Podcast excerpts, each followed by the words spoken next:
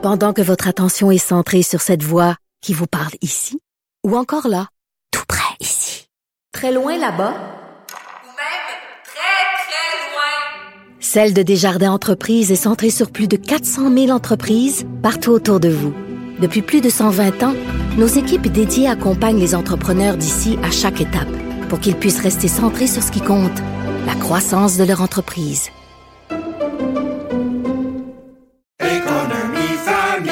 Ici Ricardo. Et Émilie, marchand d'IGA. On a envie de vous inspirer à bien manger. À moins de 5 la portion. Suffit de repérer les produits valeurs sûres et de les cuisiner avec une de nos recettes. Les valeurs sûres, c'est bien pensé, hein? Bien sûr! Détails sur IGA.net. Je pense que c'est ce qui a fait sursauter le procureur de la Couronne. Nicole Gibault. J'en ai un ras-le-bol de ces gens-là. À mon sens, c'est de l'intimidation. Geneviève Peterson. C'est ça. Sauve en marchette, on aura le temps de le rattraper. La rencontre. Ouais, mais toi, comme juge, est-ce que c'est le juge qui décide ça? Com- Comment ça marche? Oui, oui, oui, oui, oui, oui, oui, oui. C'est le juge. La rencontre Gibault-Peterson. Salut, Nicole. Bonjour, Geneviève. Ça a été une année importante l'année dernière pour les victimes de violences sexuelles, victimes de violences conjugales aussi. Là, enfin, ce tribunal spécialisé qui a vu le jour, en fait, qui on a annoncé que ça allait être déployé, euh, pas partout en premier, mais dans certaines régions. Et là, on apprend aujourd'hui cinq endroits, les cinq premiers endroits, en fait, où ce projet pilote-là de tribunal spécialisé va être déployé. Alors, à Québec, dans Beauharnois, Bedford, Drummond, euh, Saint-Maurice, euh, ça c'est dans le coin de la Tuque, là, on va déployer ce tribunal spécialisé. Et Nicole, on a tenu compte de certains facteurs pour déterminer où ça serait en premier. Oui, tout à fait. Puis évidemment, oui, ça fait couler beaucoup d'encre. Il y a eu beaucoup de travail euh, qui a été accompli avant d'en arriver là avec le comité qui s'est penché là-dessus. euh, qui a fait des recommandations. Ensuite, euh, bon, des périodes d'études, de, des groupes d'études là-dessus. Ensuite, il y a eu, bon, la présentation d'un projet de loi. Il y a eu des séances parlementaires, bon, débat parlementaire en, euh, pas parlementaire, mais euh, lorsque M. Euh, Jolin Barrette et tout Oui. le monde s'est là, en- Et la, la juge en chef et tout ça Oui. aussi, il y a eu tout ce- cet imbroglio. là. Il y a eu, pas juste ça, là, il y a eu plusieurs personnes, plusieurs intervenants Mhm. qui ont euh, fait des représentations. Et il y a finalement eu des amendements, parce que c'est important d'entendre tout le monde, incluant la, ju- le- le- le- la position de la Cour du Québec, la position ouais. des policiers, la position, la, la- la position d'un ensemble de, de gens qui doivent euh, qui doivent agir dans ce dossier-là.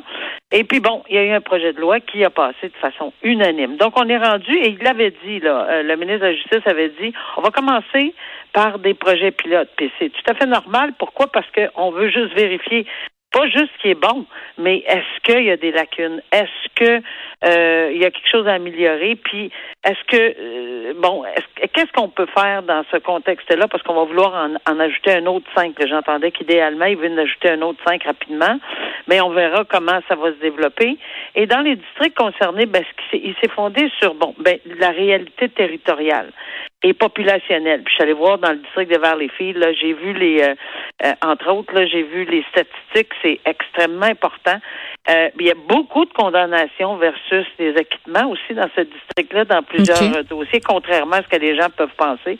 C'est très intéressant. Il y avait un article là-dessus aujourd'hui.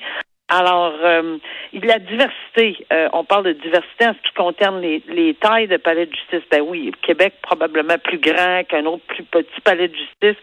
On a essayé de toucher à tout.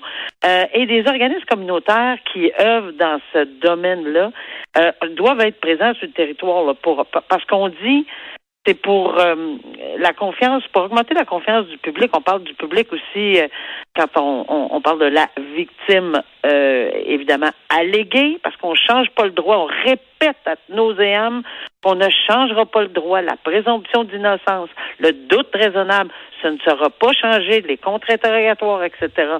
Mais on veut accompagner la victime. Puis l'accompagnement de la victime pour redorer le blason là, du système judiciaire dans ce domaine-là, ben, ça commence bien avant le procès. Mm. Donc, ça prend des organismes communautaires, ça prend des gens qui vont œuvrer, ça prend aussi différents type de population et on a aussi visé des communautés autochtones, dont on a tout mis là pour essayer d'avoir. Oui, parce qu'il y a une surreprésentation évidemment des communautés Exact. autochtones.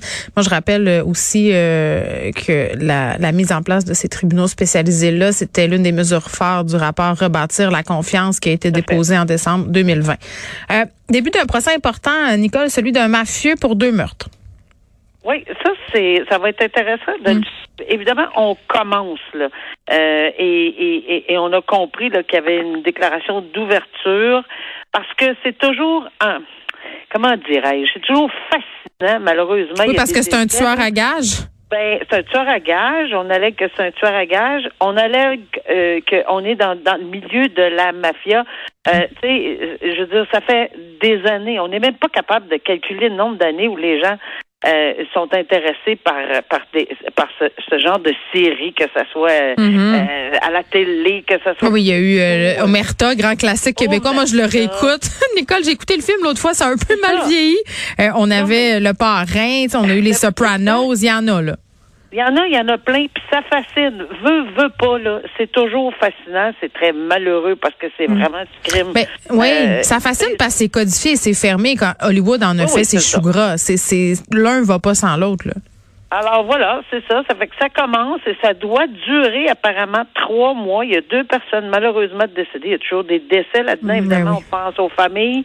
Euh, mais, mais peu importe. Là. Euh, et, et oui, et il y a, il y a toutes sortes de notions qui vont être euh, étudiées. Ça va, ça va. Je pense que ça va être très intéressant. Il y a des gens euh, qui vont venir témoigner parce qu'ils ont, ils ont soit enregistré certaines personnes. Tu sais ce que la couronne dénon- euh, affirme là, qu'ils ont reçu des sous, que euh, ils ont enregistré certaines personnes. Alors, au fil des mois des- et des semaines, on va entendre la, la précision de que- qu'est-ce qui se passe, parce que c'est évident Mm. que si ça dure trois mois, il y a quelque chose là, qui va venir ébranler toute cette Oui. situation-là, puis on le verra. Puis ce qui est particulier dans, dans ce procès-là, c'est que ça aurait pas été possible sans l'infiltration d'un tueur à gages. Aussi d'un autre tueur à gages. Il est devenu agent d'infiltration, là.